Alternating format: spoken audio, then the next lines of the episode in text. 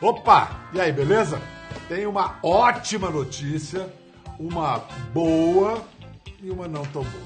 Então vamos começar pela notícia que não é tão legal. É que, gente, tá acabando a Olimpíada. A boa notícia é que dessa vez a gente só vai esperar três anos pela próxima. Vai ser ali a Paris, em Paris, olha só.